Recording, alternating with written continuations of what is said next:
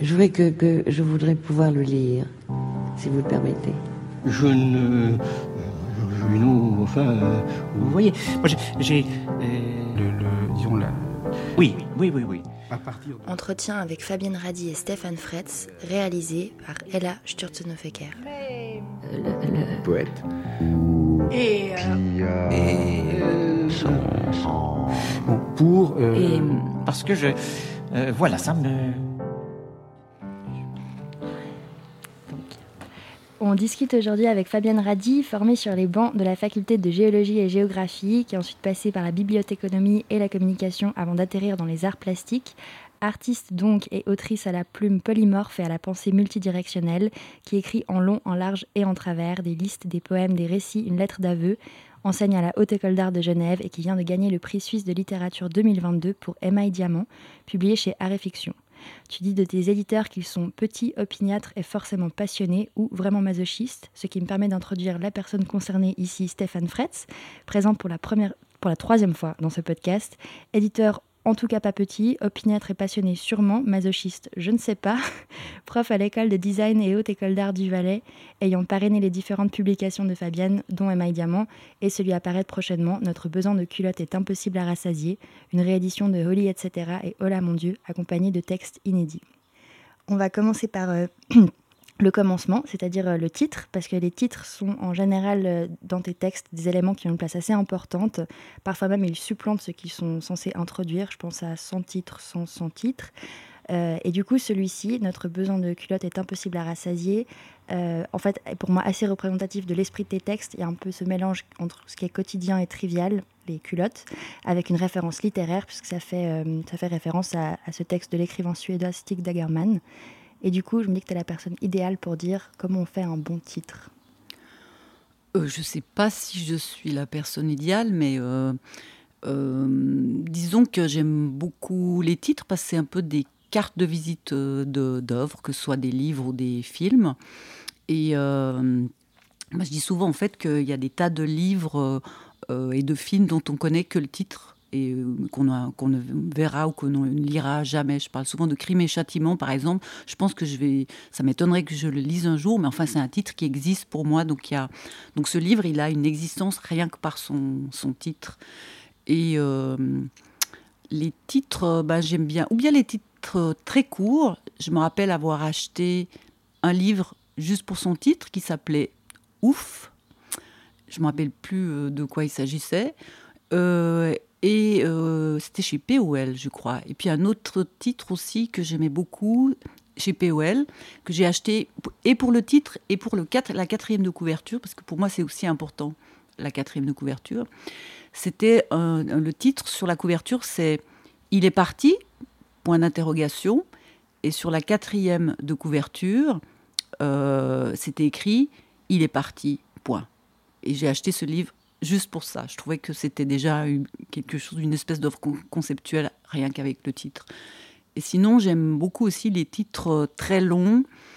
Euh, par exemple, il y a un film que j'ai adoré, et en plus il est bien, il a un super titre, et il est fait par un super réalisateur, acteur qui s'appelle Paul Newman, qui est un motif récurrent chez moi aussi.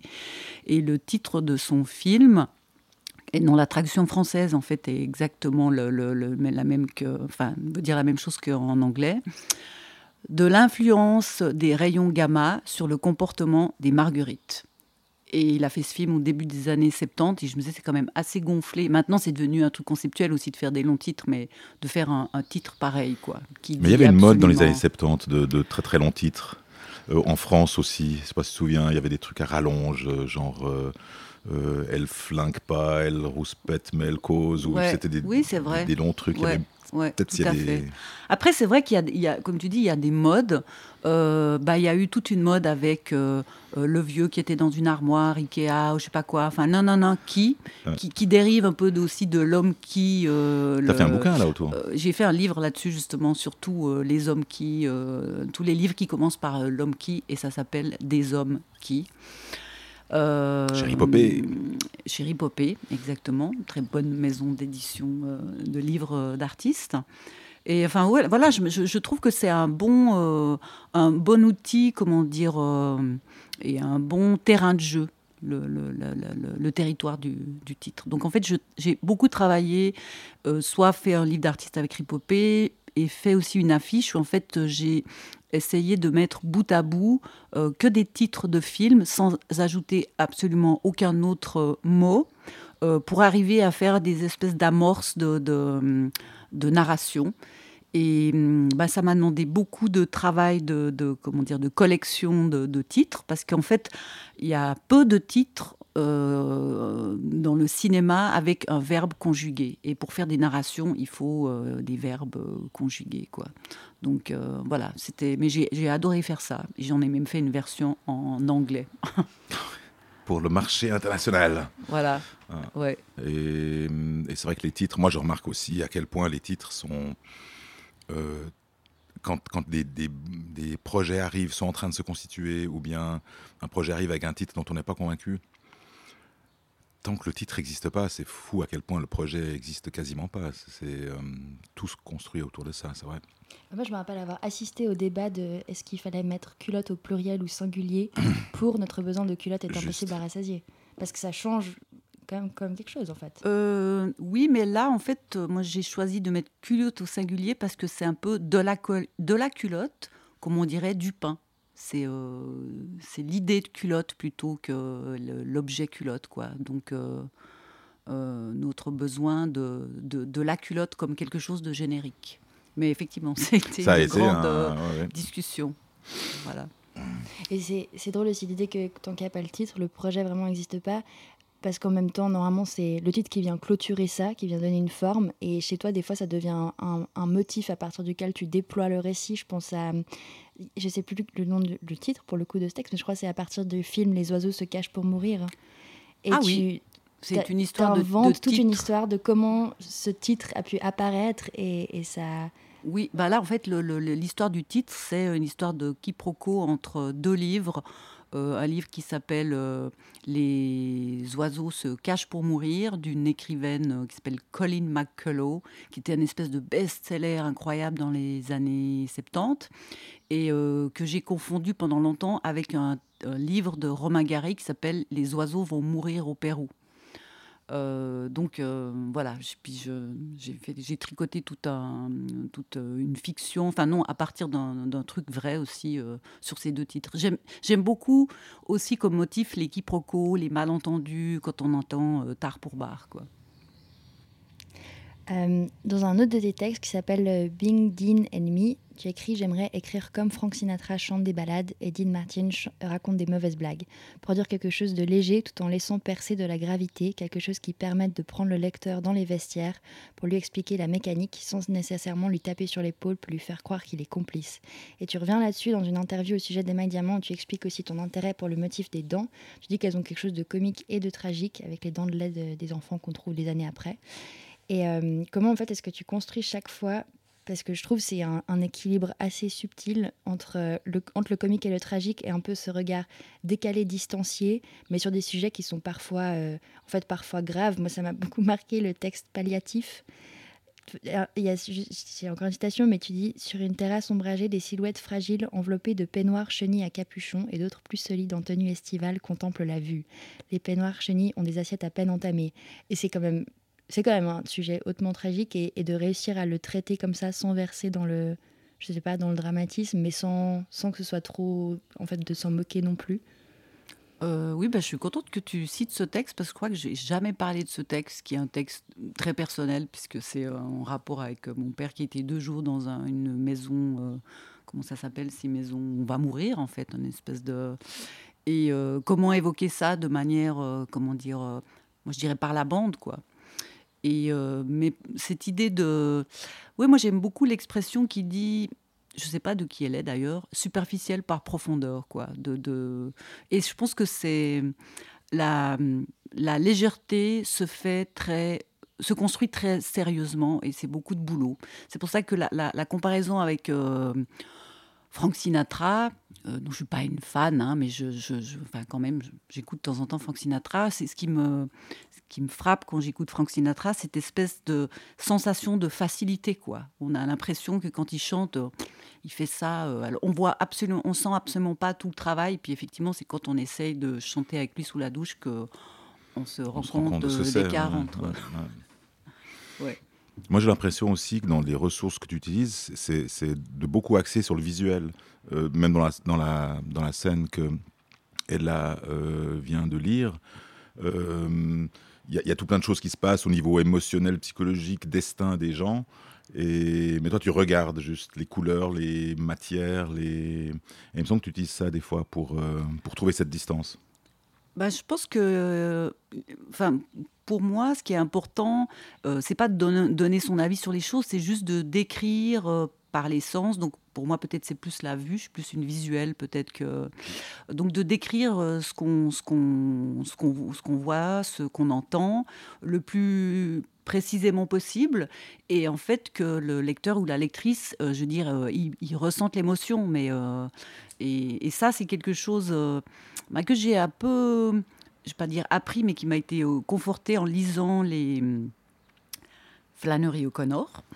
Ah, Nous y voilà, qui était une de mes grandes euh, influences, mais enfin c'est quelqu'un qui m'a beaucoup euh, marqué, dans les, enfin son œuvre m'a beaucoup marqué, et elle a pas mal écrit aussi euh, sur sa façon de travailler et notamment effectivement elle c'était une écrivaine américaine donc du sud des États-Unis un peu plus tard mais enfin dans la veine on va enfin dans la veine dans, après William Faulkner euh, et euh, elle, elle, parle beaucoup de ça dans, son journal.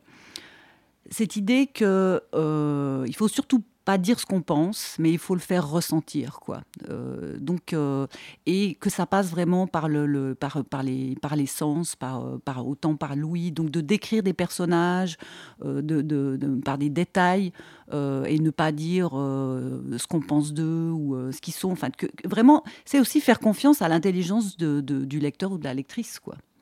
Et voilà. Donc ça, ça c'est quelque chose qui m'a pas mal influencé. Ouais. Mais quelle était ta question Là, j'ai l'impression d'avoir dérivé euh, sur le. Non, ça, ça, marchait quand même. C'était comment est-ce que tu construis ce balancement un peu entre le comique et le tragique et le, un peu ce regard décalé mais je pense pas que c'est une construction. C'est-à-dire qu'au départ, euh, tu, tu, poses de la matière, tu arrives avec de la matière, tu écris. Et puis après, en fait, pour moi, la véritable écriture, c'est la réécriture. Quoi. Donc c'est vraiment repasser, enlever, enlever, euh, déplacer, intervertir. Euh, c'est beaucoup coupé quand même. C'est quand même. donc c'est à ce moment-là que en fait, on travaille, on va dire, les, deux, les deux pédales, euh, un peu plus ici, un peu moins là, etc. Mais je veux dire, ça, c'est des ajustements euh, euh, en, cours, quoi. C'est pas au départ, j'arrive jamais du, premier coup. Donc, c'est vraiment un travail d'ajustement par la réécriture pour qu'on se fasse un peu une image justement de, ton, de ce procédé. Il se passe euh, avec des fiches, des notes, des post-its ou sur ordinateur avec euh, le copier-coller le...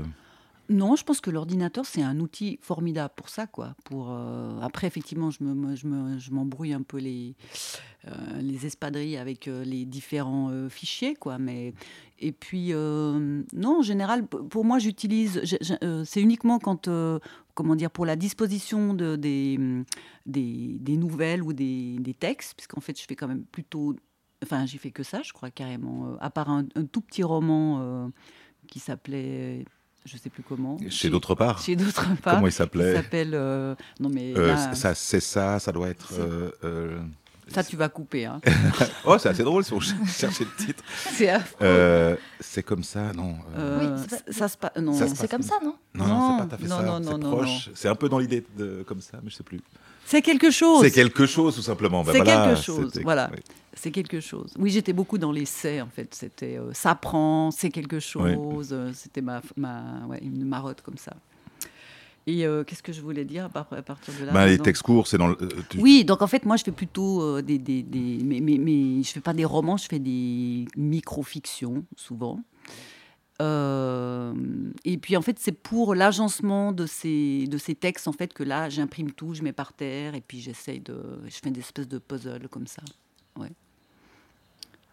En même temps, ce, j'avais jamais entendu ce terme de microfiction. Je ne sais pas s'il a été inventé maintenant, mais euh, en même temps, c'est des formes courtes, mais qui permettent d'aller très précisément, justement, dans les questions de détail, dans des analyses euh, assez fines, en fait. C'est vraiment, oui. Alors vraiment plaisant à lire.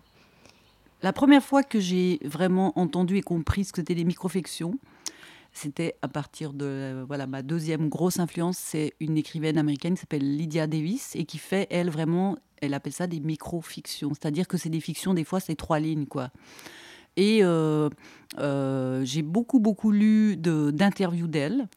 Euh, d'une part parce qu'elle est très intéressante, donc c'est quelqu'un qui vient de la traduction, qui traduit du français à l'anglais, qui a traduit des choses aussi différentes que euh, Proust, Flaubert, enfin c'est une calure, on va pas dire. Des, pas des microfictions donc là.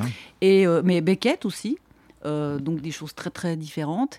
Et euh, elle, elle dit qu'elle fait tout un travail de, comment dire, de contraction de ses textes. Donc elle dit, en fait, il me faut beaucoup de temps pour produire des très petits textes parce que je passe beaucoup de temps à enlever, enlever, enlever. Donc euh, elle explique que, bah, par exemple, c'est toujours euh, l'enfer pour ses éditeurs puisqu'elle elle, elle, prend beaucoup de temps pour faire très peu de choses. quoi. Mais on voit pas tout ce qu'elle enlève. Et bah, c'est la... la aussi un peu comme le, le, truc des haïkus, quoi comment on arrive euh, à quelque chose d'essentiel, quoi. Mm.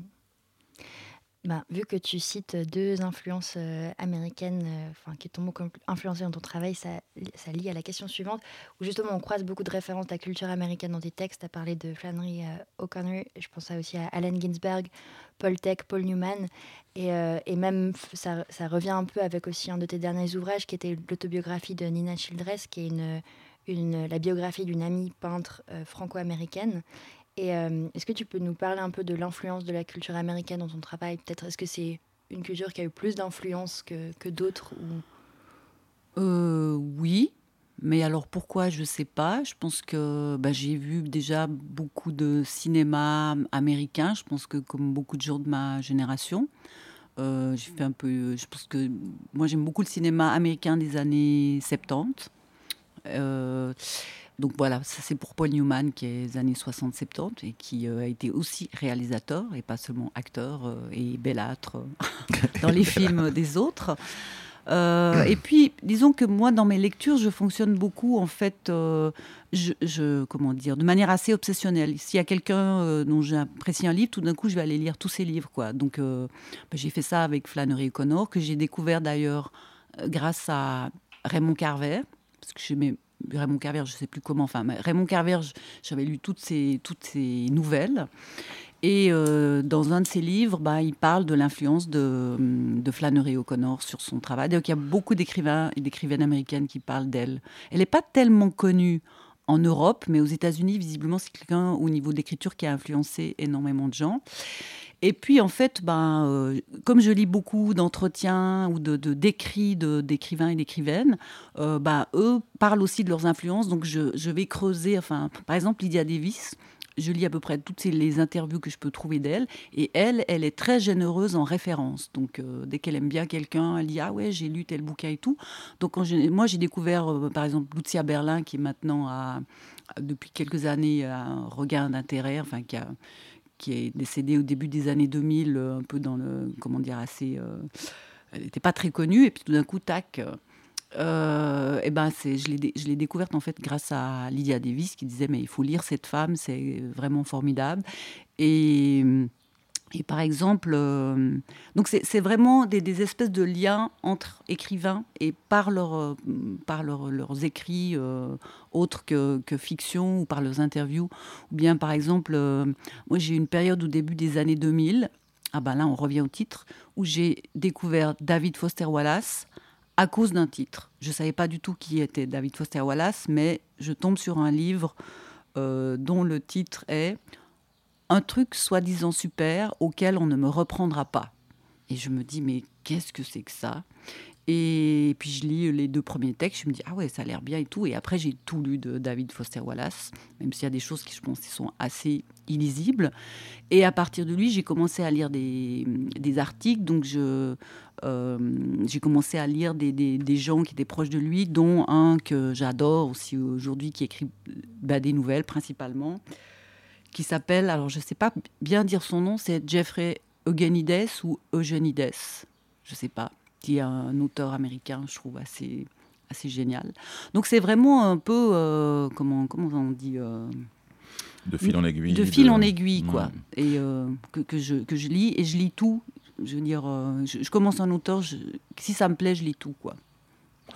Mais tu ne penses pas qu'il y a aussi un rapport à l'écriture qui est assez différent des deux côtés de l'Atlantique, un truc qui est peut-être plus du côté du métier d'un côté, puis un peu du côté de la vocation quasiment religieuse du côté Absolument, oui, ça c'est vrai, tu as raison, j'ai pas pensé à ça, mais évidemment, c'est clair, quoi, qu'il y a un, rapport à l'écriture chez les Américains qui est beaucoup plus, euh, qui est beaucoup moins sacralisé que dans la littérature française.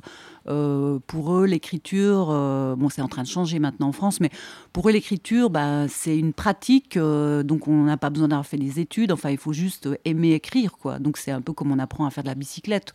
On écrit, et puis bah, Raymond Carver, par exemple, il écrit, il, parle de ça très bien aussi. C'est vraiment, c'est un hobby, une passion. Alors qu'effectivement, en France, même si ça a changé ces derniers temps, on a quand même l'impression qu'il faut avoir fait des études de lettres ou de philo pour pouvoir avoir quelque chose à dire. Alors qu'en fait, euh, je, moi, je pense que c'est pas très important de savoir si on a quelque chose à dire, c'est plutôt comment on va le dire. Quoi. Enfin, moi, c'est ça qui m'intéresse. C'est, tout peut être intéressant, euh, comme dit d'ailleurs David Foster Wallace, tout peut être intéressant du moment qu'on le regarde assez longtemps. Hmm. Donc, voilà. Oui, ils ont un côté beaucoup plus pratique je dirais. Bah, mhm. Même par exemple, tu vois, je te citais Lydia Davis. Euh, donc c'est quelqu'un qui est aussi dans le champ euh, universitaire. Elle est, elle est, elle est prof à, je sais plus, c'était à Princeton. Enfin maintenant, elle doit être à la retraite. Bah elle, euh, les essais que j'ai lus dernièrement, que j'ai lus en anglais, puis j'ai vraiment une flèche en anglais, mais je trouvais que c'était un langage complètement compréhensible, quoi. Donc, euh, alors qu'effectivement, si je lis des essais sur la littérature euh, contemporaine française, souvent, moi, je suis complètement larguée. C'est un, un, langage euh, en soi qui me qui m'échappe parce que je n'ai pas fait d'études dans le domaine littéraire, quoi. Donc oui, ça me convient mieux cet état d'esprit américain que peut-être, même si je pense que dans la littérature contemporaine aujourd'hui, ça quand même. C'est en train de bouger. Hein. en train de bouger. Entre autres, un, un autre truc qui est vraiment, je pense américain à la base, c'est beaucoup moins de, de différence entre la, la, haute culture et la culture populaire. Et les universitaires vont s'intéresser à la fanfiction, aux comics, euh, sans faire des jugements de valeur a priori, mais en s'intéressant à qu'est-ce qui se produit comme écriture. Alors que euh, alors ça, c'est aussi en train d'arriver maintenant un petit peu en Europe. Euh, alors que ouais, de, de, traditionnellement, il y avait vraiment une grande barrière entre le, le, haut et le bas. Bah, par exemple, aussi quelqu'un qui m'intéresse aujourd'hui euh, dans la suite de David Foster Wallace, qui était quelqu'un qui écrivait quelque chose qui était entre l'essai aussi, la fiction, enfin, je veux dire, qui mélangeait complètement et qui était un réel écrivain avec une vraie écriture. Euh, David Foster Wallace, bah, quelqu'un aujourd'hui qui fait ça d'une autre manière, c'est euh, Maggie Nelson. Je trouve qu'elle arrive à mêler théorie, fiction, autobiographie d'une manière incroyable, quoi. Et, moi, je trouve que ça m'épate. Un titre de Maggie Nelson, c'est qui C'est quoi Bleuet, les Argonautes. Ah, les fameux Bleuets. Ah, oui. Euh, Partie rouge. Hmm. Ouais. Euh, Là, elle a fait un, air de liberté, un chant de liberté. En, air, son dernier. oui, oui, oui, un truc sur la liberté, qui est un essai un peu plus compliqué. Ouais, on va dire plus long aussi. ouais. plus long. Ouais. Mais euh, ou bien par exemple, J'aime beaucoup aussi, là, j'ai découvert une. Euh, bah aussi, je crois, par Lydia Davis, euh, une, euh, une, écrivaine américaine qui s'appelle Jenny O'Phil, qui écrit, elle, vraiment aussi des micro cest c'est-à-dire que c'est plein de petits textes de 4-5 lignes. Et au départ, on est un peu désarçonné parce que ça saute du coq à l'âne, mais tout d'un coup, clac, au fur et à mesure des pages, on voit comment ça prend, quoi. Donc, ça prend. un de tes titres, justement. Ouais. ouais, ouais. Peut-être pour rebondir sur cette question de, un peu différenciation entre haute culture et basse culture, à la fin du, PDF que j'ai eu pour le moment de Notre besoin de culotte est impossible à rassasier, il y a une note de l'auteur qui dit Merci aux libraires et aux bibliothécaires de ranger ce livre dans le rayon littérature et non beaux-arts comme trop souvent mes livres précédents. Et du coup, je me dis, enfin, en fait, je me demande pourquoi cette importance quand même d'être reconnu et classé dans rayon littérature, surtout quand euh, ben dans Emma Diamant, tu parles de tes propres textes en disant, et ça suit le passage sur les éditeurs opiniâtres et passionnés, pour ma part, j'écris des textes qui ne sont pas vraiment des essais, ni complètement des fictions, encore moins des poèmes, mais flirtent un peu avec tout ça, ce qui n'est pas très original à une époque où le crossover est partout. Puis c'est une question que j'aimerais aussi t'adresser, euh, Stéphane, parce qu'à Réflexion, j'ai l'impression que c'est aussi justement une maison d'édition où c'est plutôt le but de brouiller ces frontières si ce n'est entre haute et, pop culture, mais entre la littérature et l'art, en fait. Alors, ouais, qui, commence, Fabienne? C'est bah, vrai qu'on est vraiment. Euh, c'est un peu notre. Euh, notre histoire d'être effectivement le, cul entre deux chaises ou d'être dans cette esperluette euh, qui est ce, ce signe-là entre art et fiction euh, d'être un peu entre deux. Et, et, cette, euh, les libraires, par contre, euh, ils n'ont pas de rayons entre les rayons. Ils ont des rayons avec des, des noms et tout ça. Et c'est vrai que ça a été régulièrement, des, des, à la fois de notre côté, des incompréhensions de comment comment demander que les choses soient rangées et, comment obtenir que ça soit rangé comme on aimerait, mais sans savoir non plus des fois exactement comment on, veut. Et sur le terme de littérature, moi j'ai je continue à essayer de, comprendre pourquoi il est, si compliqué en français euh, et aussi pourquoi il n'existe pas dans d'autres langues. Euh, j'étais récemment dans une librairie euh, en Espagne, il n'y a pas du tout cette notion-là, c'est fiction, c'est narrativos et non-narrativos. Et dans le non-narrativos, on, trouve des livres d'artistes, des livres de poésie, des, catalogues d'artistes, des choses comme ça. Le rayon Beaux-Arts est plutôt strictement réservé aux beaux livres, monographies.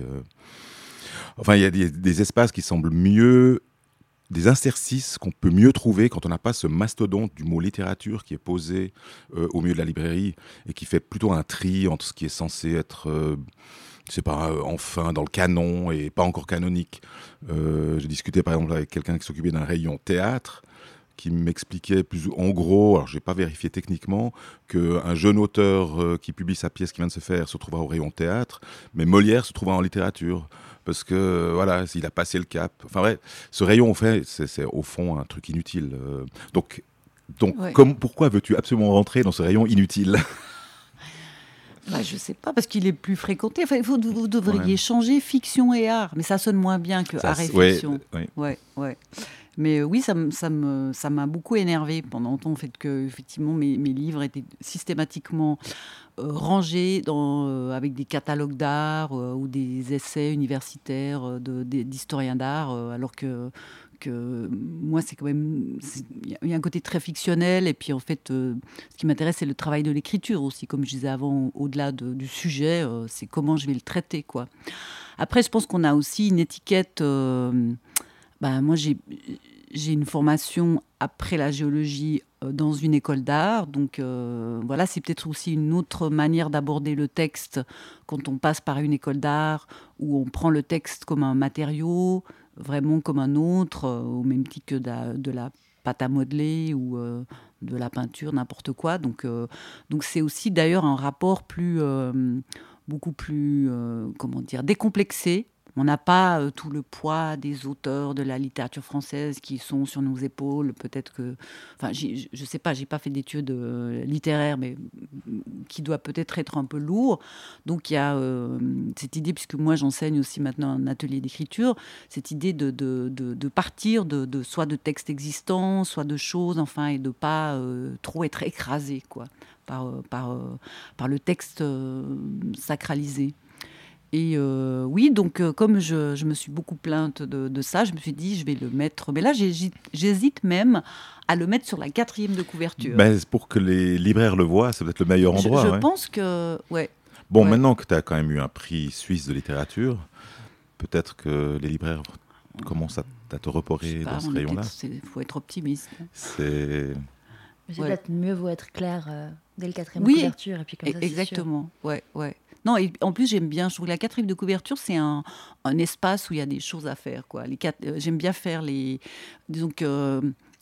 j'ai la chance d'être chez un éditeur qui me laisse faire. Euh, les quatrièmes, oui, tu une de nos championnes des quatrièmes ouais, de couverture. Ouais, et, et j'adore ça. En fait, moi, j'aime bien aussi, même les colophons, enfin, tout ce qui est un peu annexe au texte, qui est encore du texte et où, dans lequel on peut être. Euh, euh, créatif quoi donc j'aime bien faire les, les, citations d'exergue au début j'aime bien faire les, les comment s'appelle quand on dit à quelqu'un. Euh, les dédicaces les, ou les, non, les comment on appelle ça déjà Je sais plus. Mais, mais tout le colophon, quand il y a le grammage du papier, tout ça, je trouve que c'est euh, ça peut être aussi un exercice d'écriture. Tu disais que euh, tout ce qui était textuel en fait autour du texte en tant que tel, donc le titre, le colophon, le quatrième de couverture. Le sommaire aussi. Le sommaire. Et, et, moi, je pensais surtout à la dimension même en fait orale parce que tu as fait plusieurs lectures. Il y en avait une dont tu parlais, euh, dans un de tes textes qui parle d'une lecture au Centre culturel suisse à, Paris avec un autre auteur. Il y a une lecture. Christophe Ray. Euh, Christophe Ray, voilà, dont j'ai emprunté le livre à la bibliothèque. Euh, une qui est un super livre. Une pour le. C'était quoi Ornithorynque et Claquette. Claquette et Ornithologie. Très bon titre. Voilà. et, et, une pour, les, pour la fête des 20 ans d'art et fiction, il me semble aussi.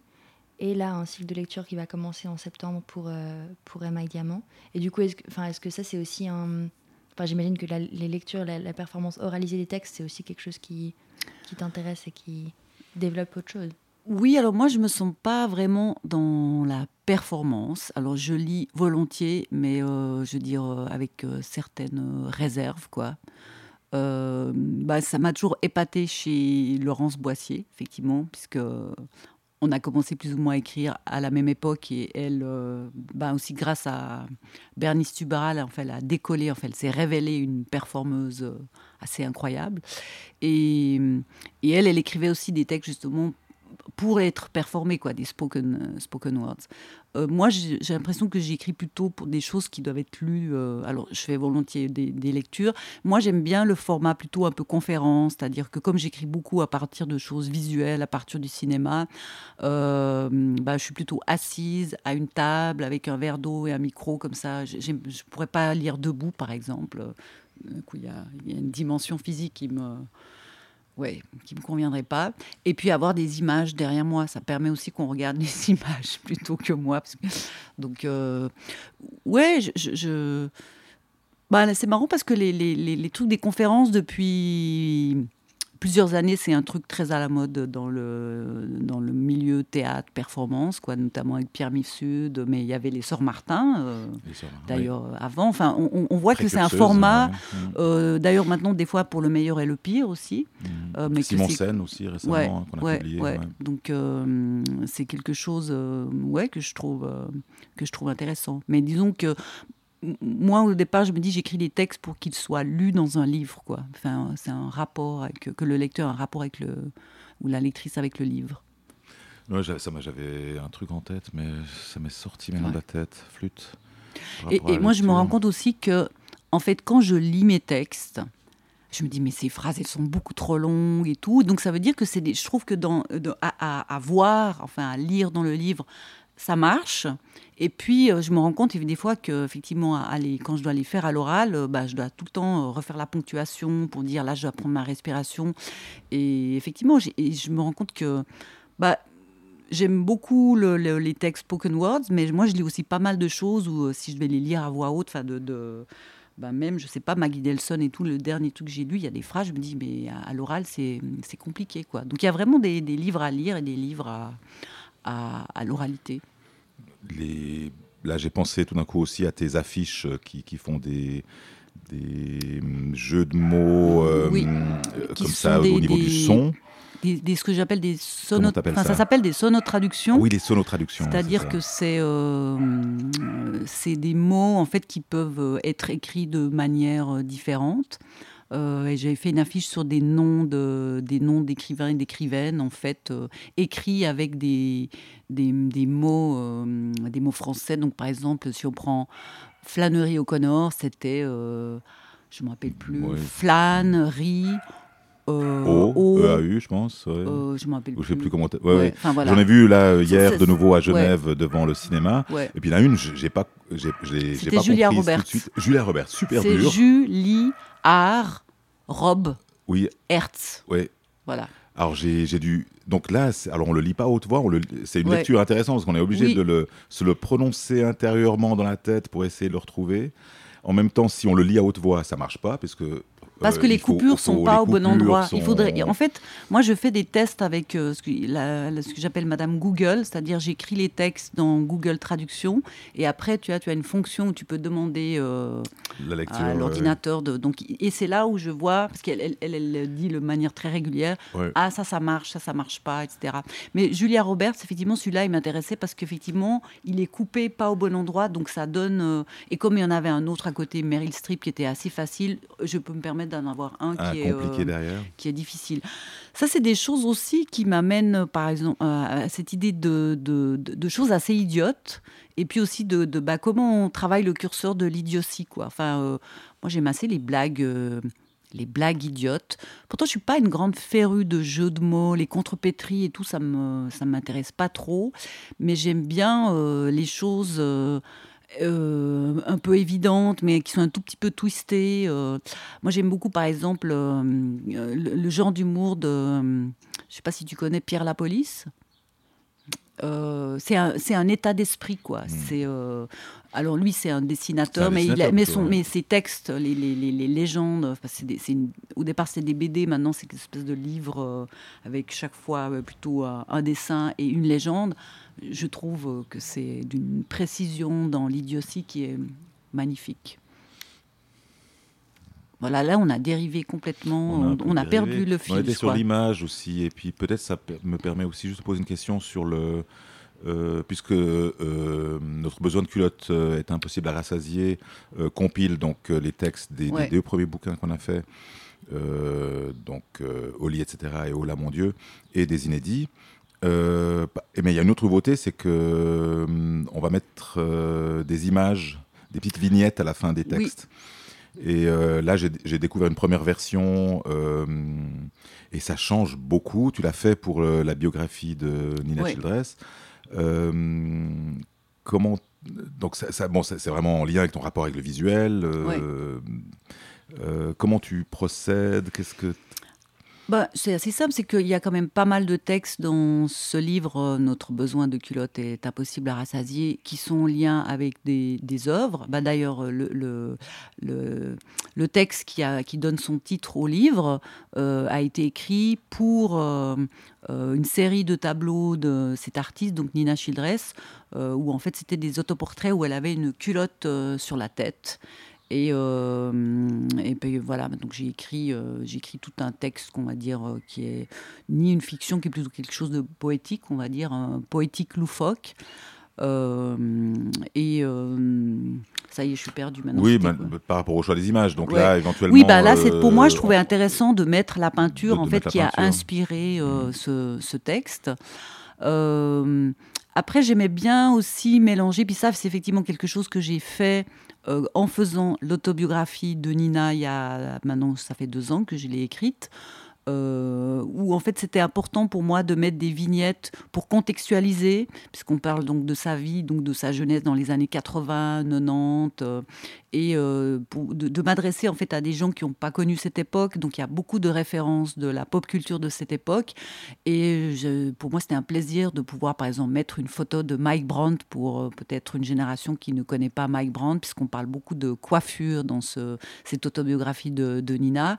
Donc de mettre Farah Fawcett euh, aussi. euh, des fois juste pour le plaisir de, de- bah là en l'occurrence c'était de la coiffure et puis dans le bah, mais dans notre besoin de, de culotte donc il y a chaque fois que je parle d'un- artiste, enfin d'une œuvre d'une artiste, il y a, il y a une, euh, par exemple un tableau de Jean-Luc De Mans, Jean-Luc Mans, de, de, ouais. de briques.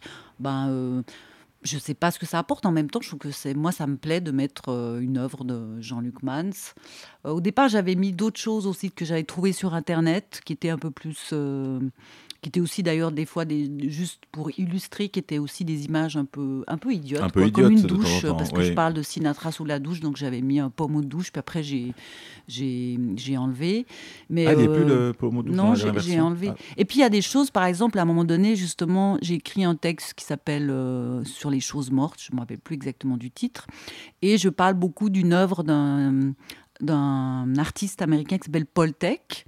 Et je me disais, mais en fait, ce, serait bien de mettre l'image que les gens. Je la décris, mais je trouve que pour à la fin du et de la mettre à la fin du texte pour voir déjà si en fait ma description bah, elle est efficace, les gens arrivent à s'imaginer, puis tout d'un coup ils tombent euh, euh, sur cette, œuvre qui s'appelle euh, La mort d'un hippie. Hmm. Ouais, comme une espèce de point d'arrivée qui où le lecteur et toi se rejoignent un peu sur, comme sur une preuve quand même aussi. Hein, mais par contre, est-ce que ça fragilise pas notre état, position au rayon littéraire moi, au rayon littérature, hein, parce que pour un, libraire du rayon littérature, il y a plus de trois images. Déjà, il commence à trembloter et puis il, il va. Mais il me semble que c'est un truc assez qui se fait quand même de temps en temps. Comment comment s'appelle euh, cet écrivain allemand Sebald. Voilà, qui a mis, qui mettait des petites vignettes. Euh, en plus, c'est une, c'est une ponctuation les images, quoi. Donc ça arrête. Euh, moi j'aime beaucoup, euh, beaucoup aussi avoir des blancs. Euh, alors bon, chez l'éditeur il n'aime pas nécessairement parce que ça fait des pages en plus, mais qu'on puisse avoir tout d'un coup un texte avec une page blanche à côté. Un livre, on, ne le lit pas seulement page après page, on le feuillette à l'endroit, à l'envers. en plus, moi, je fais des livres avec des, différents textes, donc on peut entrer où on veut. Donc, je trouve que c'est important, quoi. Mmh peut-être comme dernière question, qui a en fait partiellement euh, répondu avant, mais donc on, a fait la liste au début, tu es passé par plusieurs formations et euh, tu enseignes aujourd'hui à la aide où tu donnes euh, cet atelier d'écriture. Et je me demandais quelle importance en fait a pour toi l'offre un peu de ces cours d'écriture dans une formation d'art visuel, dans cette approche que tu dis du texte comme matériel, matériaux. quelle approche est-ce que toi tu amènes et, et d'être en quoi en fait peut-être la formation de plasticien, plasticienne influence la pratique d'écriture je sais que dans tes quatrièmes de couverture, ça, disait quelque part que ta formation en art a, un peu transformé la vision sur les choses quotidiennes. Oui, ça c'était une formule pour la quatrième de couverture, mais enfin, peut-être euh, pas que. Euh, donc ta question, c'est qu'est-ce que, qu'est-ce quel est, euh, est peut-être l'intérêt? Parce que, disons, en fait, c'était plutôt ces, formations d'écriture, ça vient beaucoup des États-Unis, de creative writing. Il y a, il y a peu, ça en Suisse, il y a ben, l'Institut littéraire, mais qui, il me semble, propose une approche ben, très différente de ce qui est proposé à la aide. Et du coup, euh, et je sais que ces, cours euh, à la aide qui ont été euh, mhm. donnés au début par Hervé Laurent, c'était oui. ça? Alors c'est le premier en fait, Hervé Laurent. Il faut lui rendre hommage. Je trouve que c'est quelqu'un qui a créé le premier atelier d'écriture dans une école d'art en Suisse et je crois même en Europe, donc dans les années 90. Hein. Hmm. Et euh, effectivement, il, il, a vraiment développé ça. Il y a beaucoup de gens qui sont passés dans son atelier d'écriture, d'écrivains romans comme Jérémy Gindre, comme Carla Demière, comme euh, Laurence Boissier, comme euh, Baptiste Gaillard, comme comment elle s'appelle, qui habite à Fribourg. Marie-Luce Ruffieux. Formidable, ce mmh. qu'elle écrit. Donc c'est effectivement une autre, matière, une autre manière d'aborder le texte. C'est-à-dire qu'on n'est plus du tout dans cette question du bien écrire, quoi. Et euh, le bien écrire, je pense que c'est quelque chose dont il faut se débarrasser. Ça veut rien dire euh, bien écrire, quoi. Euh, mais et c'est vraiment la, la, En général, les gens quand ils viennent à un atelier d'écriture, ils sont tout de suite à dire mais moi j'écris pas bien, je fais plein de fautes d'orthographe, mais on s'en fiche. De toute façon, on a des applications des, qui, corrigent les textes. Euh, et puis, euh, fait cette idée, cette, euh, oui, mais ça, c'est très littérature française aussi, ce côté de, de maîtriser la grammaire et tout, même si je pense que oui, c'est aussi important la grammaire, mais d'arriver de, d'arriver à, à, se, à inventer soi-même des protocoles pour arriver à produire de l'écriture. Et, et, donc, c'est une manière d'aborder le texte qui est peut-être plus proche de gens comme euh, Loulipo, qui est quelque chose qui a quand même euh, quelques années, où en fait c'est un, jeu, on, se saisit d'outils qu'on va chercher dans d'autres euh, domaines, que, que, ce soit les maths, la géologie, ce qu'on veut et tout. Comment il y a du texte partout, comment on peut aller le chercher, le transvaser dans un autre domaine, le transformer. Enfin, euh, vraiment, c'est. Euh, euh, donc, on est, on est moins dans des questions de, de style, mais bon, même si aussi l'écriture par comment dire, par montage, c'est de l'écriture, on est d'accord mais euh, on n'est plus dans des questions d'imparfait du subjonctif, etc. Enfin, ça vient après ça, quoi. Mais euh, voilà, donc c'est une autre manière d'aborder le, texte, plus décomplexé, euh, ça ne veut pas dire moins attentive et précise, quoi. et il y a aussi cette idée de faire feu de tout bois. Quoi. Par exemple, là, je discutais dernièrement avec euh, Jérémy Gindre des, mauvaises traductions de titres ou de. de... C'est super intéressant, quoi. Euh, et, moi, je trouve, par exemple, moi, j'ai des fois des étudiants qui sont pas de langue maternelle française, qui font des, qui font des textes euh, super, justement, parce qu'ils euh, ils vont chercher des mots, qui vont apprendre avec d'autres mots, ça donne des choses assez incroyables, quoi. Donc, ouais, je pense l'idée de. de, de... Bah, moi, j'ai fait une seule fois une traduction d'un poète américain qui s'appelle Russell Edson, que j'ai découvert grâce à Lydia Davis. J'avais lu dans un article euh, qu'elle disait Mon écriture a changé à partir du moment où j'ai lu les fables de Russell Edson. Donc je me suis précipitée euh, sur Internet pour trouver euh, des livres parce qu'ils sont plus édités aujourd'hui. Et, et Russell Edson, ben, j'ai essayé de traduire. Au début, je me suis dit, ah, mais ça va être facile parce que c'est un anglais comme ça très basique. Et en fait, euh, bah pour moi, c'était vraiment une expérience du texte. Euh, en même temps, c'était quelque part reposant parce qu'on se pose plus la question sur quoi vais-je écrire. Alors, elle, est liquidée. On est aussi, euh, comment dire, on met son ego aussi de côté et tout. Et on est vraiment dans des questions techniques. Je trouvais super intéressant. Et, j'ai fait ça pour une revue qui s'appelle L'Ours Blanc, qui est dirigée par le même Hervé Laurent dont on parlait. Euh, et j'ai trouvé que c'était une expérience euh, formidable. Enfin, moi, je suis très, très admirative des gens qui travaillent, euh, qui sont des, traducteurs et pour moi des véritables auteurs et autrices. Bon, on, arrive au terme de, la discussion, je crois. Ouais, c'est tout. Merci beaucoup. Merci. Merci beaucoup à toi.